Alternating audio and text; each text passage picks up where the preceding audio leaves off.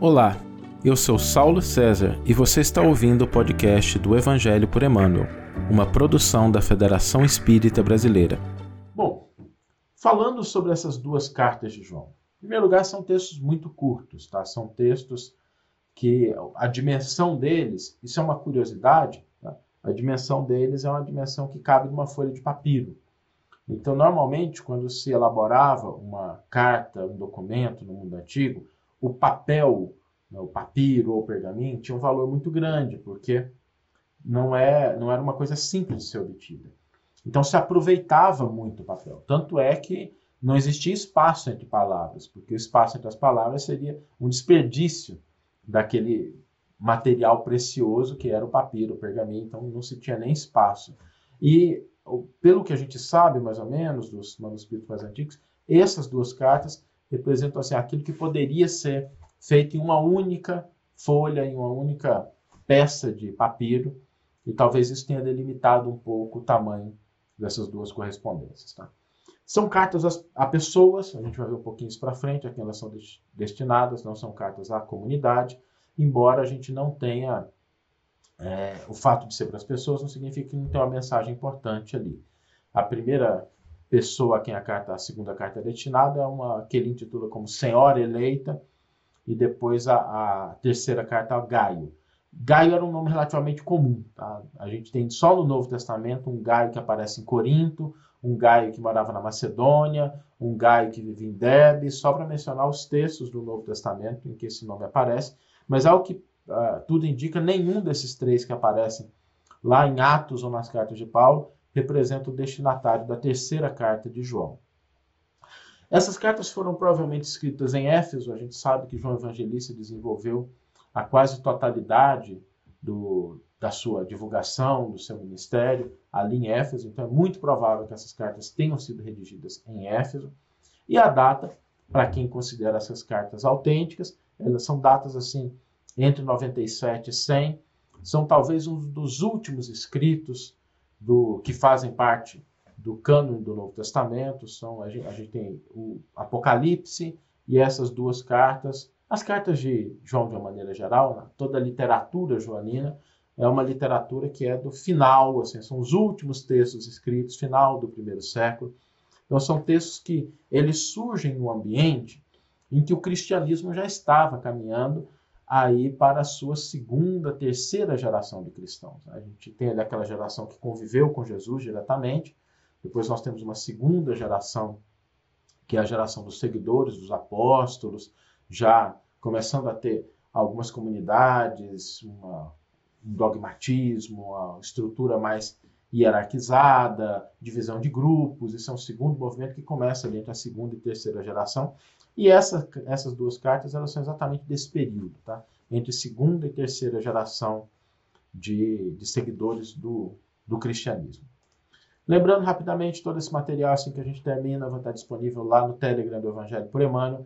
Todo o material das outras lives que a gente fez também está lá no Telegram. Se alguém não souber como é que faz, basta ir lá na, no Instagram do Evangelho por Emmanuel, clicar na bio, e aí lá vai ter o Telegram, clica lá, entra no canal e aí já pode baixar esse material para quem quiser utilizar para fazer alguma apresentação, elaborar alguma pesquisa, fica à vontade, esse material é, é nosso, né? não é de uma pessoa só. Vamos lá, com relação ao problema de, da autoria, existem, como é um texto muito pequeno, ele não gera muita controvérsia. Mas alguns autores acabam dizendo que essas cartas não são de João, e o principal argumento é que em uma delas o autor parece assim, meio frágil, sem demonstrar toda a sua autoridade, porque João, no final da vida dele, tinha uma autoridade muito grande, porque era o último apóstolo vivo. Todos os outros apóstolos já tinham desencarnado, então ele era a única daquelas testemunhas mais próximas de Jesus que ainda estava vivo.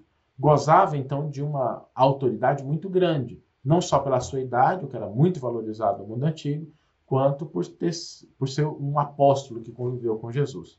Então, alguns autores falam que ele assim, ele, é, ele pega leve na carta, ele é muito humilde, e, e isso para a gente é um argumento um pouco frágil, porque a gente às vezes vê a força na autoridade, mas a gente não vê a força da simplicidade, a força do servir, a força de você ser generoso, de você ser empático, de você ser cuidadoso nas palavras, isso também tem muito mais força.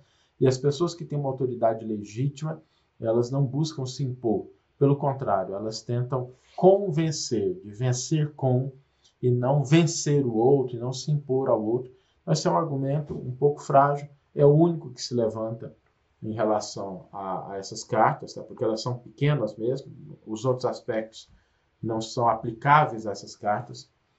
E agora, a favor dessa autoria, nós temos dois pontos importantes. O primeiro é que, apesar de serem textos muito pequenos, eles guardam uma coerência com os textos de João, sobretudo o Evangelho e a primeira carta de João. Como existe uma coerência, não existe discordância, isso é um fator favorável a achar, a considerar que essas cartas sejam do mesmo autor da primeira epístola de João e também do Evangelho de João. E outro ponto que talvez seja o mais importante é a razão de dois textos tão pequenos fazerem parte do cânone do Novo Testamento. É por que, que alguém colocaria dois textos tão pequenos, que aparentemente né, irrelevantes, sem nenhuma reflexão teológica profunda, não, não são textos com esse propósito, por que, que eles fariam parte do cânone do Novo Testamento se não fosse pela autoridade do seu autor? Se não fosse por considerar que realmente aquela, aqueles textos vêm de alguém que tinha um contato com Cristo. Então, aquilo que a pessoa escrevesse teria uma relevância por ter realmente vindo da lavra, das mãos de alguém que conviveu diretamente com Jesus. Eu acho que esses dois argumentos são muito fortes em defesa da autenticidade dessas duas cartas em relação à autoria, sendo realmente de João Evangelista. A gente tem são textos tão pequenos, gente. A segunda carta de João tem 13 versículos, não tem nem divisão de capítulos, tá? Todas as duas têm um capítulo só, né, o que significa é, nenhum capítulo, não existe divisão de capítulos. São 13 versículos na segunda carta e 15 versículos na terceira carta. São realmente textos muito pequenos e a segunda carta nós vamos lê-la na íntegra hoje na live, tá? A terceira a gente vai deixar aqui como lição de casa, como tarefa de casa, a gente pegar aí durante a semana e dar uma lida, não precisa nem ser durante a semana. Eu acho que se abrir a, a Bíblia logo depois que terminar a live, dá para a gente ler a terceira antes de dormir ainda. O nome do autor de João não aparece na carta, né, nenhuma delas. Ele refere a si mesmo como ancião. Em grego, a palavra é presbíteros, que significa ancião. Pessoa de mais idade, uma pessoa respeitável. A, a idade no mundo antigo ela tinha uma vinculação com a autoridade. Até porque as pessoas não viviam muito tempo na antiguidade.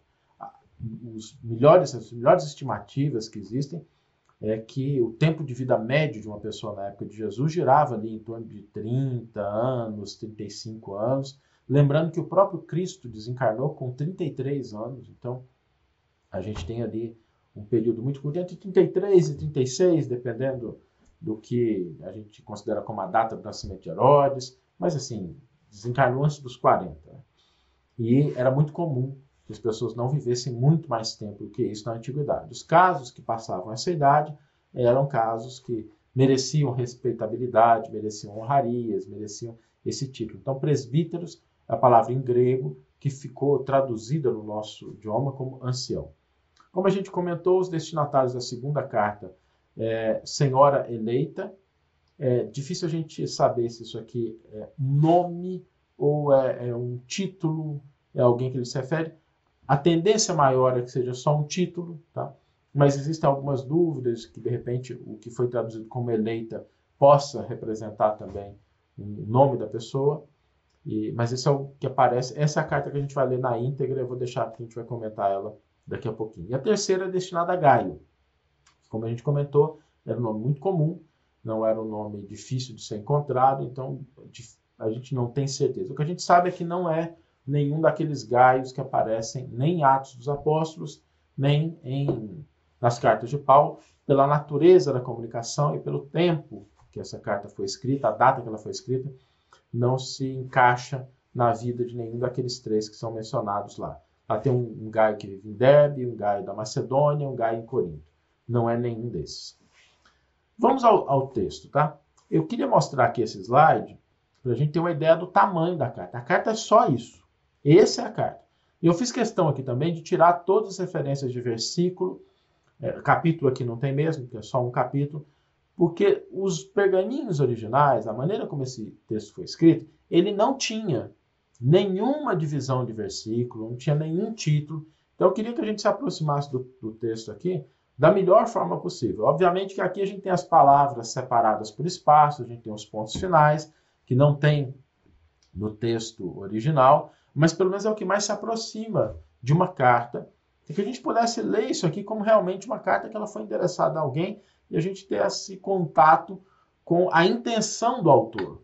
Né? Porque o autor de 2 João não escreveu ali versículo 1, vou dizer isso, aqui eu vou fazer. Não, ele escreveu um documento corrido e que tinha o que para nós, o mais próximo para nós, seria isso que a gente está vendo aí nesse slide, ou seja, é um texto normal. Aliás, essa questão de separação de versículos, hoje ela é algo estabelecido, não dá mais para voltar atrás, não tem jeito de a gente alterar isso, toda a parte de estudos bíblicos, pesquisas, utilizam isso como referência, mas isso não significa que está 100% correto. Existem problemas de separação de versículos, existem problemas de separação de capítulos, que agora, como já virou de uso comum, não dá mais para a gente voltar atrás. Mas o texto, quando ele surge, eu queria trazer isso aqui para a gente, ele era desse jeito. Era um texto contínuo, tá? Não tinha parágrafo, não tinha nenhuma separação de, de ideias, é desse jeito. Algumas Bíblias trazem, dividem os tópicos, né? aqueles tópicos, ajudam a gente a entender, mas a gente tem que tomar cuidado para não enviesar a nossa leitura, porque às vezes o tópico que aparece ali, como se fosse um título de uma parte de um escrito do Novo Testamento, ele enviesa a nossa ideia sobre aquele conteúdo, e esses títulos não fazem parte dos textos originais, eles são colocados apenas para facilitar a localização de uma determinada passagem. São úteis, tá? mas em algumas circunstâncias a gente precisa tomar cuidado, principalmente quando eles tentam dar sentido, significado para aquela passagem, porque eles não faziam parte dos textos originais. O que a gente tem de mais próximo seria receber um bilhete com essa forma. Eu vou passar para os próximos slides, eu vou colocar a fonte um pouquinho maior para a gente poder acompanhar. Aqui a tela está um pouquinho pequena, mas é só isso a carta. Gente. 2 João é só isso que está projetado aí. Vamos ler essa carta, então. É, eu queria convidar as pessoas a realmente acompanhar a, a leitura dessa carta, que é uma carta pequena. Imagina assim, se a gente estivesse recebendo essa carta, né?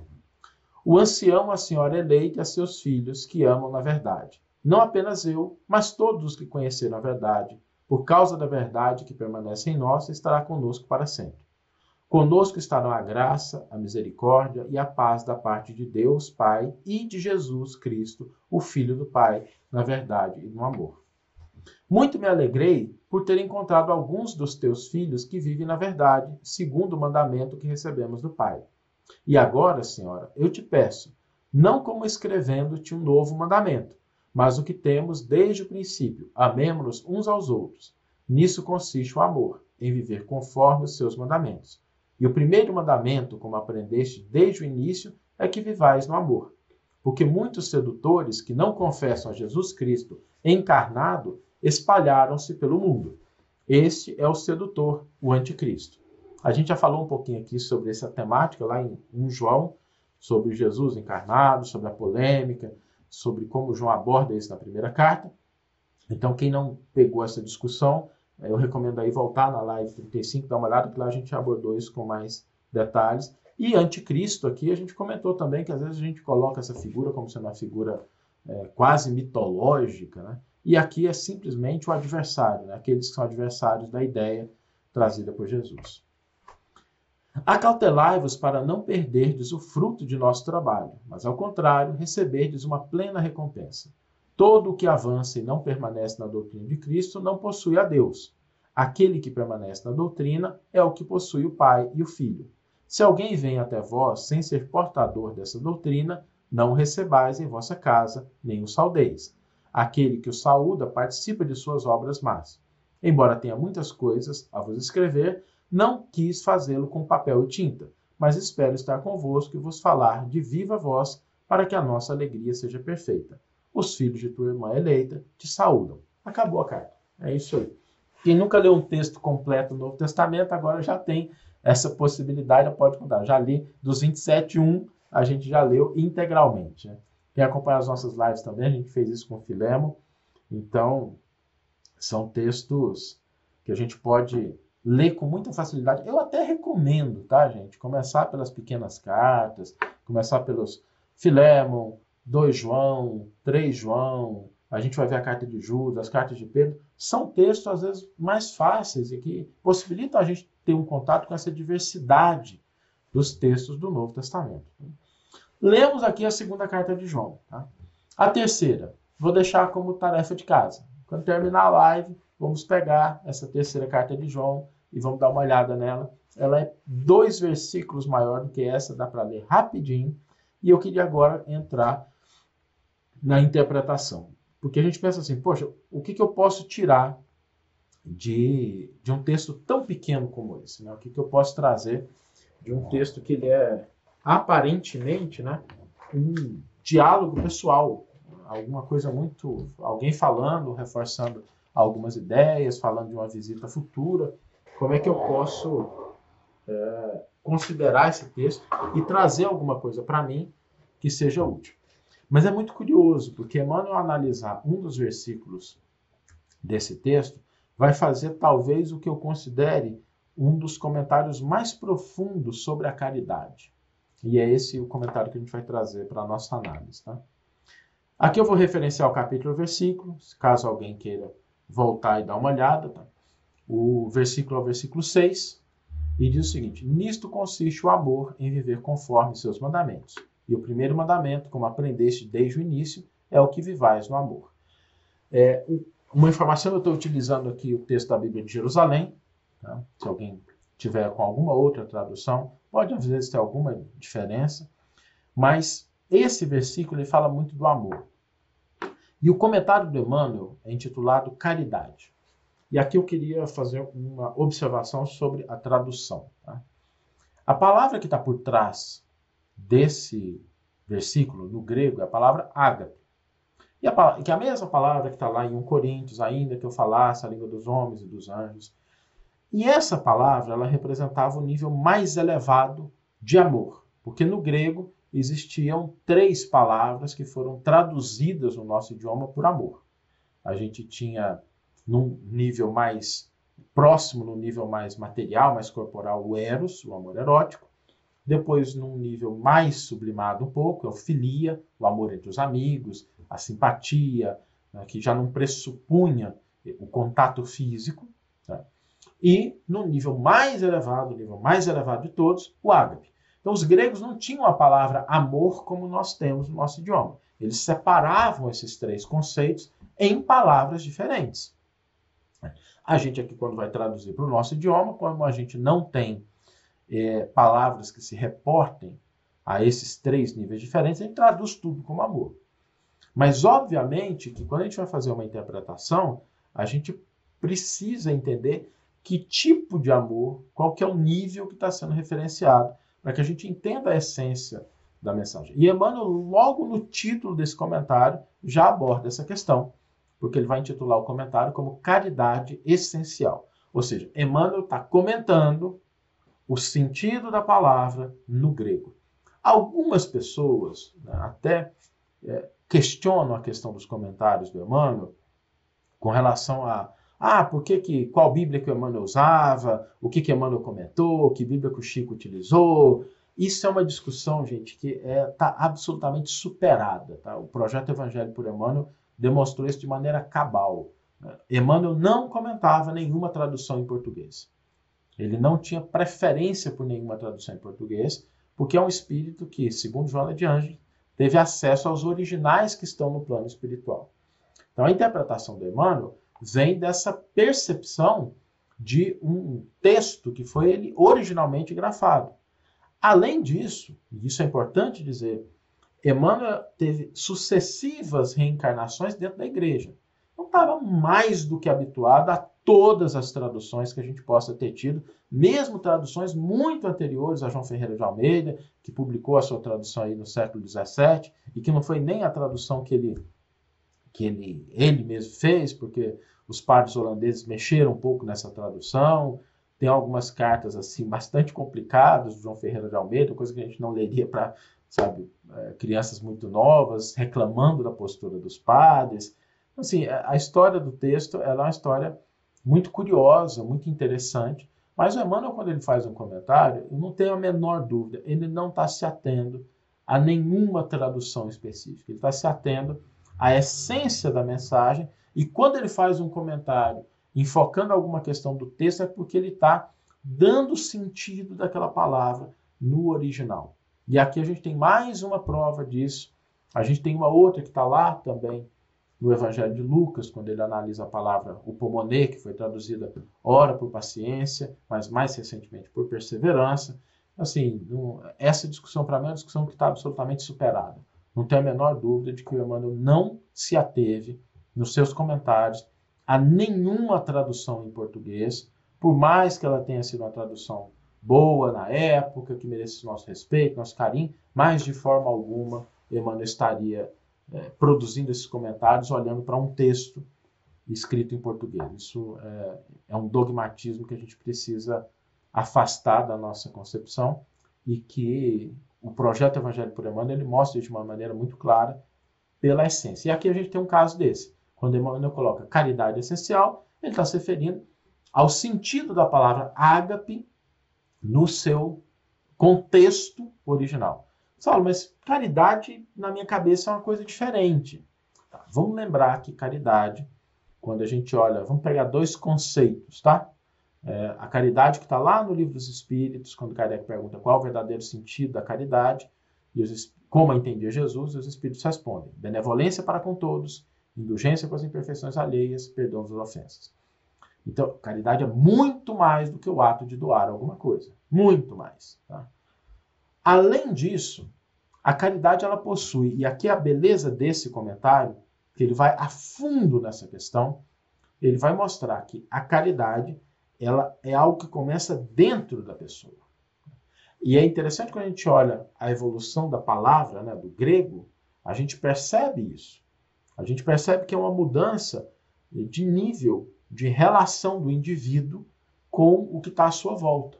Porque no primeiro nível do Eros, a busca é de uma troca. É, é um contato que pressupõe uma satisfação. No filia, é amizade, é o gosto por estar junto. Não necessariamente é uma troca que pode acontecer ou não, mas não é esse o propósito. E no caso do ágape, é uma doação que ela pressupõe uma estrutura interna, uma disposição interna, sem a qual a manifestação externa pode até ter aparência de caridade, mas ela não é caridade legítima. E isso Paulo tratou lá na carta aos Coríntios, quando ele diz assim: ainda que eu desse todos os meus bens aos pobres, doou tudo. Não é uma questão de mais, menos, ou que só, doou tudo. E entregasse meu corpo para ser queimado, sacrificou o próprio corpo sem caridade. Isso de nada me valeria. Então é preciso entender esse nível mais profundo, é nisso que a gente vai se deter agora com o comentário do Emmanuel. Emmanuel vai nos dizer o seguinte: Ninguém pode assistir a outrem com eficiência se não procurou a edificação de si mesmo. Ninguém medicará com proveito se não adquiriu o espírito de boa vontade para com os que necessitam, e ninguém ensinará com segurança se não possui a seu favor os atos de amor ao próximo, no que se refere à compreensão e ao auxílio. E aí aqui eu queria destacar é, um aspecto que o Emmanuel coloca o seguinte.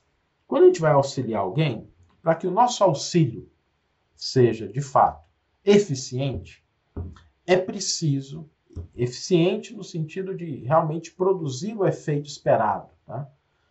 é preciso que haja uma disposição interna. Não é só no sentido de saber como, porque lendo o comentário com um pouco mais de atenção, a gente poderia pensar assim: ninguém medicará com proveito se não aprendeu a se medicar com dor do corpo. Não é isso que o Emmanuel está dizendo. Ele está dizendo de uma boa vontade para com os que necessitam. Então, esse sentimento interno, essa vontade de auxiliar, é o que caracteriza a caridade legítima. É algo que começa dentro da pessoa. É a alegria em fazer algo. É a disposição. Porque quando a gente não tem isso interno, o que, que acontece? Ainda que o nosso gesto seja um gesto de aparente caridade, tá? vamos imaginar duas situações. Tem alguém com alguma necessidade de alimento e você vai lá e entrega esse alimento para a pessoa. Ou então, numa outra situação, um pouquinho mais sofisticada, que alguém precisa, alguém está nervoso e você se predispõe a escutar a pessoa. Se naquele primeiro caso você vai lá e dá um alimento e a pessoa rejeita aquilo, como é que você se sente? E às vezes existe caso, eu já vi casos assim, às vezes você vai levar e a pessoa não gosta daquilo, rejeita, joga fora. Como é que você se sente? Tem pessoas que deixam a caridade arrefecer, o amor arrefecer. Começam a olhar assim, poxa, mas fulano é orgulhoso, né, não tem nada, ainda fica fazendo escolhas. Esse raciocínio, ele é sintoma de ausência de caridade. Porque a caridade legítima é uma parte de uma alegria interna, uma boa vontade em atender a necessidade do outro. E se aquilo que eu ofereci não atendeu a necessidade, o meu pensamento é como eu posso ajudar mais e não menos. No segundo caso, às vezes a pessoa está irritada e fala assim: ah, vou escutar a pessoa. Só que aí, ao invés da pessoa te falar, começa a te agredir. E aí você perde a cabeça. Esse sentimento, ele também deriva de uma ausência de caridade essencial. A gente pode até não falar nada. No primeiro caso, a gente pode até deixar a pessoa na dela, embora, mas é o que fica dentro da gente que caracteriza se a caridade ela é essencial, se ela é legítima ou não. E é isso que Emmanuel está chamando a atenção, analisando em profundidade esse versículo da segunda carta de João. A caridade essencial, ela, ela não se altera em relação ao que acontece fora. Porque a intenção dela é transformar o ambiente da melhor forma possível. Então, se tentou de um jeito não deu, com a mesma energia, eu tento de outra forma. Com a mesma energia, eu tento de outra forma. Porque o foco está no outro e não no que o outro pode fazer comigo. Um dos casos que mais me emocionam quando eu lembro disso é Alcione, já comentei isso antes, lá no livro Renúncia, quando ela se sente absolutamente só e ela na busca né, de o que, que eu vou fazer agora, o pai já tinha desencarnado, a mãe também, e ela estava só com a madrasta, né, que era a segunda esposa do pai, e a segunda esposa do pai estava mentalmente desequilibrada. E no momento em que Alcinho está se sentindo profundamente só, solitária, a mulher dá um grito lá de dentro, como se fosse ralhando com ela, brigando com ela. Mas aquele grito daquela pessoa, ele desperta nela esse sentimento de caridade. E esse sentimento de caridade faz com que ela diga assim: Ah, me esqueci da senhora. E aí ela se predispõe a ir auxiliar. Trazendo para um contexto mais próximo, né, é como o choro da criança para a mãe.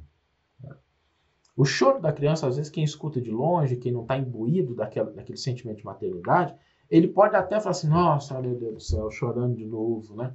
Mas a mãe se incomoda com aquilo e o ímpeto dela é de acalentar, é de fazer a criança não ficar naquela situação de sofrimento. É esse ímpeto que caracteriza essa caridade essencial. No mesmo comentário, Emmanuel prossegue aclarando essa ideia. Antes, porém, da caridade que se manifesta exteriormente nos variados setores da vida, pratiquemos a caridade essencial, sem o que não poderemos efetuar a edificação e a redenção de nós mesmos. E aqui é um ponto importante, porque a gente pode até ter manifestações externas de aparente caridade, mas quando essa caridade ela não tem as suas raízes em sentimentos muito profundos, a gente não tem o resultado que a gente espera. A gente pode até produzir um resultado fora, mas nós não edificamos e não trabalhamos na redenção de nós mesmos. Emmanuel prossegue dizendo o seguinte: trata-se da caridade de pensarmos, falarmos e agirmos segundo os ensinamentos do Divino Mestre do Evangelho. E quando ele fala de pensar, agir, falar, significa o seguinte: é uma proposta de identidade com aquilo que o Cristo desenvolveu durante toda a sua vida. É a caridade de vivermos nele para que ele viva em nós. Que é como Paulo disse: já não sou eu quem vive, é o Cristo que vive em mim. Um bom exercício para desenvolver essa caridade, é, assim, dando uma dica, é a gente pensar o seguinte: se fosse Jesus aqui e agora, nessa situação, o que ele faria. Como é que Jesus se comportaria? Para isso é importante conhecer os textos do Novo Testamento. Se fosse Jesus, Jesus estivesse aqui agora, lidando com essa criatura, com essa pessoa, qual seria a conduta de Jesus? Esquece o que eu faria. Esquece o que eu estou com vontade de fazer. Né? Porque às vezes a gente está numa situação que a gente tem vontade de ir lá e brigar com a pessoa. Se fosse o Cristo ali, como ele se comportaria? E aí, tentar, na medida do possível, e aproximando o nosso comportamento desse que seria o comportamento do Cristo, não só na sua feição externa, mas pensa assim: como é que Jesus olharia para essa pessoa? Sem esta, poderemos levar a efeito grandes serviços externos, ou seja, a gente não deixa de realizar coisas importantes quando falta a caridade essencial. Alcançar intercessões valiosas em nosso benefício, espalhar notáveis obras de pedra, mas dentro de nós mesmos, nos instantes de supremo testemunho na fé, estaremos vazios e desolados na condição de mendigos de luz. E Emmanuel aqui ele é até um pouco incisivo, ele é um pouco duro, porque ele coloca essa questão da ausência dessa caridade essencial nos momentos de dificuldade, como que são os momentos de testemunhar nossa fé, nossa convicção, que quando a gente não tem essa caridade essencial, a gente fraqueja. Porque aí, embora a gente possa ter feito muita coisa externa, o nosso interior, ele não está preenchido com a luz da caridade legítima com a luz da caridade essencial. Essa caridade, portanto, não é uma caridade externa. Ela se ela é como a luz, ela se manifesta exteriormente. Mas a fonte dela está numa profunda convicção, num desenvolvimento, numa afinidade de que o Cristo exemplificou o padrão ao qual eu devo buscar me ajustar. E na medida em que eu vou buscando isso, muito das minhas concepções vão se alterando. Sobretudo as concepções do ego, da personalidade, que eles vão perdendo relevância. Não significa que eles deixam de ter importância, mas significa que eles deixam de, de ter preponderância, de ser a coisa mais importante. A gente pensa, esse sentido da caridade aqui, ele, ele é tão poderoso que quando a gente começa a entender isso, a gente começa a perceber que ele suplanta, às vezes, até a própria vida. Eu estava assistindo um vídeo recentemente de um pai falando de, de uma filha, da sua filha, que quando nasceu, nasceu com uma, um vírus que estava incubado, e aquele vírus ele é um vírus muito específico, que se ele se, se manifestar em dois anos, ele inevitavelmente leva a criança à morte. Se ele não se manifestar, a criança está curada. E ele estava comentando que estava no hospital um dia olhando a sua filha, uma criança, e pensando sobre aquela situação específica, sobre a possibilidade dela morrer, dele perder. E naquele momento ele pensou o seguinte: olha, se eu pudesse, eu trocaria imediatamente. Se Deus me permitir, ele disse que naquela hora que ele fez a oração para Deus, dizendo o seguinte: Deus, vou fazer uma proposta para o Senhor. Troca. Deixa ela viva e eu vou no lugar dela. Esse sentimento de amor, que ele suplanta a própria vida, né, a defesa da personalidade, do ego, que ele se entrega, é o sentimento que o Cristo tinha quando ele vai no supremo ato de sacrifício na cruz. Essa é a caridade essencial. E isso é o que move as ações que de fato preenchem a nossa vida de sentido, de direção, de propósito. E quando a gente está imbuído desse sentimento, a gente não se sente vazio, a gente não se sente desolado. Antes da gente passar para o próximo, deixa eu dar uma olhada é, no, em alguns comentários, tá? Só numa dessas lives você disse, se eu entendi direito, que apenas os espíritos puros era dado o direito da ressurreição em uma missão específica a reencarnação aos demais espíritos. É o Carlos Calisto que está comentando isso. Carlos, é, sua pergunta é muito interessante, porque ela fala sobre esses dois conceitos que às vezes a gente confunde, tá? A gente acha que ressurreição é exatamente o sinônimo de reencarnação, e a gente precisa entender isso na concepção de Emmanuel. Como eu comentei, tem um artigo que a gente escreveu para a Federação Espírita do Estado de Goiás, um livro intitulado Céu e Inferno, em que a gente fala sobre ressurreição e reencarnação em Emmanuel. Segundo Emmanuel, tá? e aí eu estou traduzindo o pensamento do autor espiritual, existe um processo de desenvolvimento do espírito. Esse processo ele se dá através das sucessivas reencarnações. Mas quando ele vai evoluindo, evoluindo, evoluindo, chega uma encarnação que ele vence os desafios da matéria e ele não tem mais necessidade de reencarnar para progredir. Esse é o momento da ressurreição, porque aí a experiência de desenvolvimento se dá em outro plano. Ressurreição, aliás, é o que aconteceu com Jesus. Jesus não reencarnou depois de ter morrido na cruz. Jesus ressuscitou nesse sentido de que foi uma vida mostrando um caminho que ele ressurge no plano espiritual no todo o seu esplendor, em toda a sua glória, em toda a sua manifestação de que era o Cristo, tá? mostrando para a gente como a gente deve viver, passar pela encarnação ou pelas reencarnações, até que a gente tenha desenvolvido suficiente capacidade para ressurgir. Esse é o conceito de Emmanuel. Reencarnação como processo, ressurreição como finalidade. A reencarnação é o processo que, uma vez aprendido, cada lição, uma depois da outra, chega-se ao ponto da ressurreição, em que não há mais a necessidade de reencarnação, porque o espírito vai aprender em outras instâncias. Tá? Quando o Leonardo, Leonardo Araújo Neto fala assim, Saulo, sobre a questão da autoria, se o Emmanuel comenta os versículos, não é esse o sinal de veracidade da carta? Olha, Leonardo, é, aqui é um sinal, né, na nossa concepção, mas a gente não pode se ater a isso. A gente tem que ter uma visão muito crítica com, com relação a essa questão da autoria dos textos, entender o que, que os textos são, é, como é que eles foram construídos, para que a gente possa entender os outros argumentos. Eu penso muito nisso quando Kardec elabora a biblioteca que todo espírita deveria ler em casa e ter.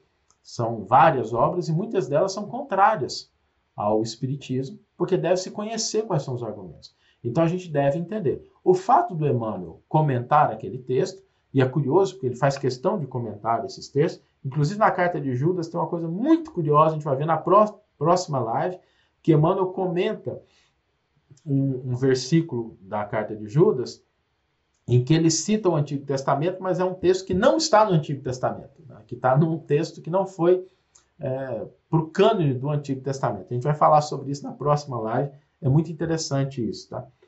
Mas é um indício né, de que ele está é, validando, de certa forma, aquele texto. Mas não é o único, e a gente tem sempre que considerar todos os aspectos para que a gente não se perca, às vezes, com uma ideia que ela pode estar errada. Assim. Apesar de eu ter estudado muito Emmanuel, a gente sempre coloca o raciocínio à prova. Quando a gente fala com muita segurança, é porque a gente já testou. Por exemplo, aqui, abrindo um parênteses, essa questão da caridade, teve uma vez que eu e o Haroldo, a gente estava reunido, discutindo uma tradução exatamente daquela parte de Coríntios, das cartas de Paulo, e a gente gastou duas horas conversando sobre qual seria a melhor palavra para traduzir o ágape na nossa língua, e depois de assim, refletir muito, a gente chegou à conclusão de que, de fato, a melhor palavra é caridade, não é amor, porque amor tem vários sentidos e caridade exprime assim, da melhor forma possível esse ágape na nossa língua. Ou seja, é, a gente não, não, deve nunca adotar assim, não, porque o Espírito falou, então é verdade. Não, a gente deve confrontar isso com outros argumentos. Mas eu, particularmente, concordo que é um elemento, é uma coisa que mais é, é um argumento que se soma aos outros de veracidade da carta. Tá? A Carmélia Castanha está perguntando: senhora eleita seria Maria de Magdalena? É pouco provável, tá? Porque, na verdade, assim, é, é muito pouco provável, porque fala de uma irmã no final e a gente não tem notícias de irmã de Maria de Magdala, então não é provável que seja essa pessoa. Tá? A quem ele dirige essa carta. Seria interessante se a gente tivesse né, uma figura tão importante dos seguidores de Jesus, Maria de Magdala, que a gente tem pouca coisa sobre ela, mas de fato é muito pouco provável, viu, Carmélia, que, que seja uma carta dirigida a ela, porque fala de uma irmã e a gente não tem essa informação.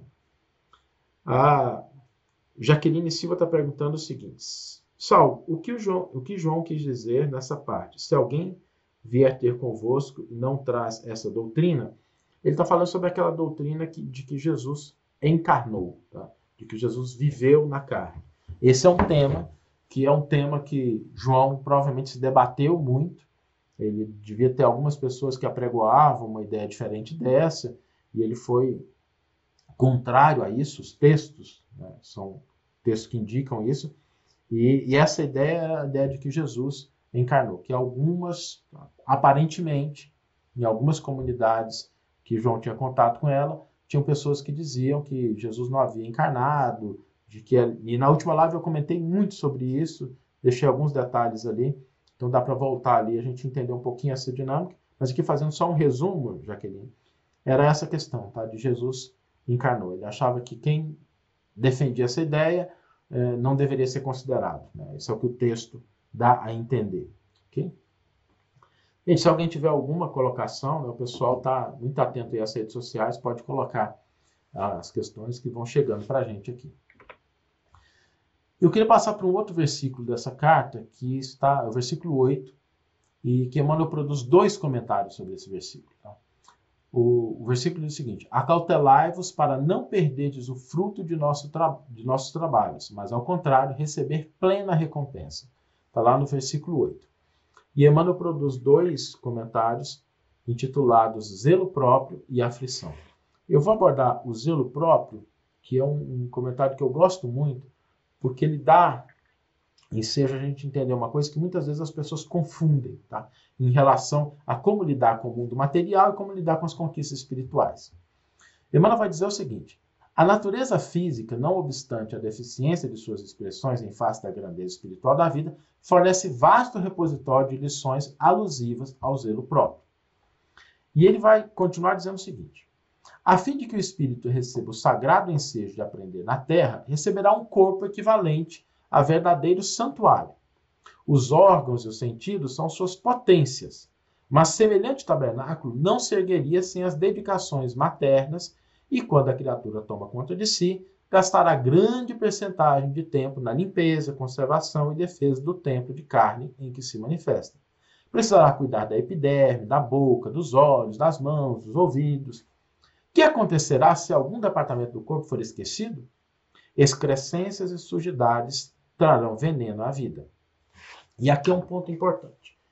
Se a gente está encarnado, nós precisamos cuidar do nosso templo, né, do nosso corpo, precisamos cuidar das coisas que estão à nossa mão.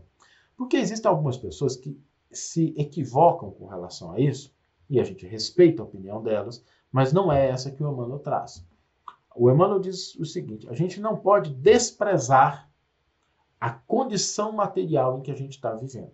Allan Kardec diz isso no Evangelho segundo o Espiritismo também. Vivei como vivem os homens de vossa época. Por que isso? Porque o mundo material, ele é o prenúncio do mundo espiritual.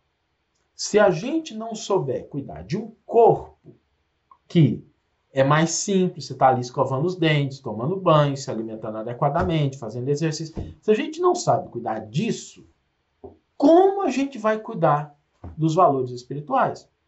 Porque algumas pessoas pensam que é desprezando o mundo material que eu vou conquistar os bens espirituais e uma coisa não tem nada a ver com a outra. Aliás, o mundo material é o que vai ensinando a gente aqueles valores que vão nos possibilitar conquistas espirituais: disciplina, responsabilidade, zelo, discernimento, raciocínio, reflexão, tudo isso a gente vai aprendendo de uma maneira muito mais concreta lidando com a matéria. Agora, se a gente despreza a experiência material, achando que com isso a gente está conquistando virtudes espirituais, lê do engano. Porque o mundo material é o prezinho, é o prezinho, é o bercinho do bebê. Tem lá o móvel, tem os brinquedinhos, ele vai mexendo, vai pondo na boca, vai entendendo o que, que é, vai desenvolvendo inteligência, sentimento as conquistas espirituais, elas pressupõem, pressupõem saber lidar com o mundo material. Então, que ninguém acredite que desprezando o mundo, desprezando o mundo material, vai conquistar valores espirituais, porque vai desencarnar, vai chegar lá do lado de lá e vai se frustrar. Né? Porque a experiência material é a que nos possibilita, através das suas multifacetadas oportunidades, desenvolver os valores do espírito. E Emmanuel diz isso nesse comentário de uma maneira muito enfática. quando ele afirma: se o quadro fisiológico, passageiro e mortal, exige tudo isso, que não requer de nossa dedicação o espírito com, que os, seus valor, com os seus valores eternos. Então, gente, conquistar é mais ou menos assim: conquistar patrimônio, dignidade, não estou falando de luxo, não, uma vida digna, uma vida tranquila, o esforço de trabalho que exige isso. Okay? Esse esforço, esse trabalho, eles nos ajudam a desenvolver os potenciais, as habilidades para conquistar os valores espirituais. Porque para que a gente tenha uma vida relativamente digna, com tranquilidade, a gente precisa de esforço, de dedicação, de disciplina, de aperfeiçoamento, de crescimento, de aprendizado, de estudo, né? às vezes de abrir mão de uma coisa, de lidar com pessoas diferentes. Isso tudo a gente aprende buscando um pouco de dignidade para a nossa vida material. Do ponto de vista do espírito, essas coisas que a gente utiliza para adquirir esses bens transitórios são mais importantes. Não os bens em si, mas as virtudes, as capacidades, as habilidades no, no lidar com as coisas materiais. Elas nos auxiliam nas conquistas espirituais. Então, que ninguém pense que seria desprezando as coisas materiais que a gente vai conquistar virtudes espirituais. As coisas não funcionam assim. É lidando adequadamente com a As pessoas pensam assim, Saulo, mas e Chico, Saulo? Chico doou tudo, Chico não tinha nada. Pelo contrário. O volume de coisas materiais que passaram pela mão do Chico foi muito superior ao que passou pela mão de muitas pessoas. Só que tinha uma grande diferença. Chico sabia exatamente aonde essas coisas precisavam estar. Ele tinha discernimento e tinha inteligência para levar as coisas onde elas precisavam estar. Ele sabia como utilizar, como multiplicar, como converter tudo aquilo em bens muito mais amplos do que o que se ficasse só com ele. Então a gente pensa nessas grandes figuras que têm uma, uma situação de aparente pobreza e a gente esquece que elas, na verdade, são grandes canais os volumes de recursos financeiros que passaram pela mão do Chico através de doação, de direitos autorais e que ele canalizou adequadamente para aquelas milhares, se não milhões de pessoas que ele assistiu, mostra uma profunda compreensão de como usar esses recursos materiais. Não é desprezado. A gente tem que tomar muito cuidado com isso, principalmente no ambiente religioso, porque a gente às vezes confunde ausência de bens materiais com conquista de virtudes espirituais e uma coisa não é sinônimo da outra. Eu queria trazer aqui é, o final né, da, do comentário do, do Emmanuel, onde ele diz o seguinte: Não te cristalizes, movimenta-te no trabalho do zelo próprio, pois há micróbios intangíveis que podem atacar a alma e paralisá-la durante séculos. E aí, reforçando aquele ponto que a gente comentou, por que, que lidar com as coisas espirituais é mais desafiadora?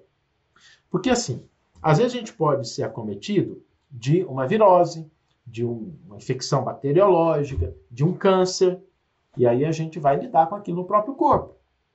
A gente vai lidar, vai tentar tratar, vai buscar medicação, vai fazer uma cirurgia se for necessário, e podemos até ser bem-sucedidos com os recursos. Essa habilidade, esse cuidado, são importantes para manter a sobrevivência, a saúde do corpo. Né? Ninguém vai agir, ou pelo menos não deveria, né, diante, ó, surgiu um tumor. Não, deixa para lá que é o corpo mesmo, né? não tem importância. Não, a gente vai tentar tratar. Esse zelo, esse cuidado. Surgiu uma determinada infecção, vamos tentar cuidar, o que está disponível, como é que a gente vai buscar. Isso faz parte, né? É tomar uma penicilina, alguma coisa que possa ajudar em tratar aquela questão. Por que, que esse raciocínio é importante? Porque existem micróbios intangíveis que podem atacar a alma e paralisá-la durante séculos. E se a gente não sabe lidar com aquilo que atrapalha o corpo, que tem aí décadas, às vezes a gente fica na fixação mental, no orgulho, no egoísmo, no preconceito, que são micróbios mentais. E a gente vai angariando isso. E é mais difícil, porque o corpo ele responde E, na pior das hipóteses, né, a gente desencarna e depois tem outra experiência. Mas o micróbio da alma, aquele que afeta a nossa, que tem por base o orgulho e o egoísmo, podem paralisar uma criatura durante séculos. Eu queria passar pelo, pelo último comentário do Emmanuel, agora comentando a terceira carta de João, lá no seu versículo 11, em que João diz o seguinte: Caríssimos, não imiteis, não imites o mal, mas o bem. O que faz o bem é de Deus. Quem faz o mal não viu a Deus. Isso é fundamental. Eu acho que essa carta, para mim, ela vale a pena por conta dessa afirmação de João. Isso, isso é de uma importância, porque ele não diz assim: quem faz o mal é mal, merecia para o inferno. Quem faz o mal não viu a Deus. E Emmanuel vai intitular o seu comentário entre pecado e pecador. E aí ele vai fazer uma distinção entre o ato do pecado e a figura do pecador. A gente já falou muito sobre pecado, vou só fazer um resumo aqui. A palavra martia, ela tem um sentido muito mais de obra imperfeita do que de desvirtuamento, de, de contrário a uma lei, é contrário a uma orientação. É diferente de você infringir uma lei, é você ir contra uma orientação. E Emmanuel vai dizer o seguinte: a sociedade humana não deveria operar a divisão de si própria como um campo em que se separam bons e maus, mas sim viver qual grande família em que se integram os espíritos que começa, começam a compreender o Pai e os que ainda não conseguiram pressenti-lo. Nesse parágrafo, Emmanuel explica isso que está no versículo. Quando a gente olhar para uma pessoa, quando a gente olhar para os diferentes tipos de comportamento na nossa sociedade, que tenhamos a devida prudência de não estabelecer barreiras entre bons e maus. Mas, na pior das hipóteses, em que aqueles que já começaram a compreender a Deus, começaram a compreender os valores da fraternidade, da amorosidade, e aqueles que ainda, ainda, essa palavra é fundamental, ainda não conseguiram pressenti-lo. Emmanuel vai nos dizer: o evangelista apresenta conceito justo. João não nos diz que o perverso está exilado de nosso Pai, nem que se conserva ausente da criação, apenas afirma que não tem visto a Deus. Porque às vezes a gente acha que, o, que a solução é a gente acabar com a pessoa que está agindo de maneira equivocada. E quando a gente entende que o que gera o comportamento dela é ainda ainda a ausência da capacidade de perceber qual que é a nossa postura, de auxiliar a perceber. E qual que é o melhor mecanismo? O exemplo. Se a gente entende que isso é fundamental, que é a causa do comportamento equivocado do outro, não é algo que dá um carimbo, é fulano é mal, e que aquilo deriva de uma incompreensão, de uma incapacidade, é como o cego caminhando na rua. Quando o cego caminha pela rua, se você está andando assim, numa rua, e aí vem alguém dar um trombão com você. Você fica ali, está carregando alguma coisa, cara. Aí você fica irritado. Aí você olha para a pessoa, você vê assim, a pessoa está com uma muleta, é cega. Como é que você reage? É diferente do que se, se a pessoa estivesse enxergando? É diferente. Então, todas as vezes que a gente encontrar com alguém que está com um comportamento equivocado, pensemos da mesma forma. Se alguém trombou com a nossa vida de uma maneira inadequada, é porque essa pessoa talvez ela não esteja, ela esteja sofrendo da pior forma de cegueira que existe. É a cegueira da pessoa que ainda não consegue ver Deus nas criaturas, sentir a presença do Pai entre elas.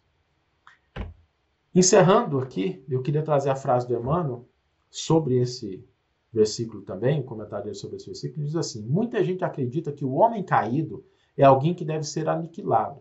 Jesus, no entanto, não adotou essa diretriz. Dirigindo-se amorosamente ao pecador, sabia-se, antes de tudo, defrontado por enfermo e feliz, a quem não se poderia subtrair as características de eternidade. Lute-se contra o crime, mas ampare-se a criatura que se lhe enredou nas malhas tenebrosas. Meus amigos, essa a nossa reflexão sobre essas duas cartas. Fica aqui o nosso convite para que a gente possa ler a terceira carta de João, se familiarizar com esse texto. São textos que a gente percebe o seguinte: apesar de muito curtos, de muito pequenos, eles têm lições espirituais muito importantes para a nossa vida, e eu trouxe aqui algumas daquelas que Emmanuel extraiu desses textos, para que a gente possa realmente entender que o Evangelho, mesmo nas suas expressões mais singelas, é uma fonte inexaurível de luz, de orientação, de paz, de força e de entendimento.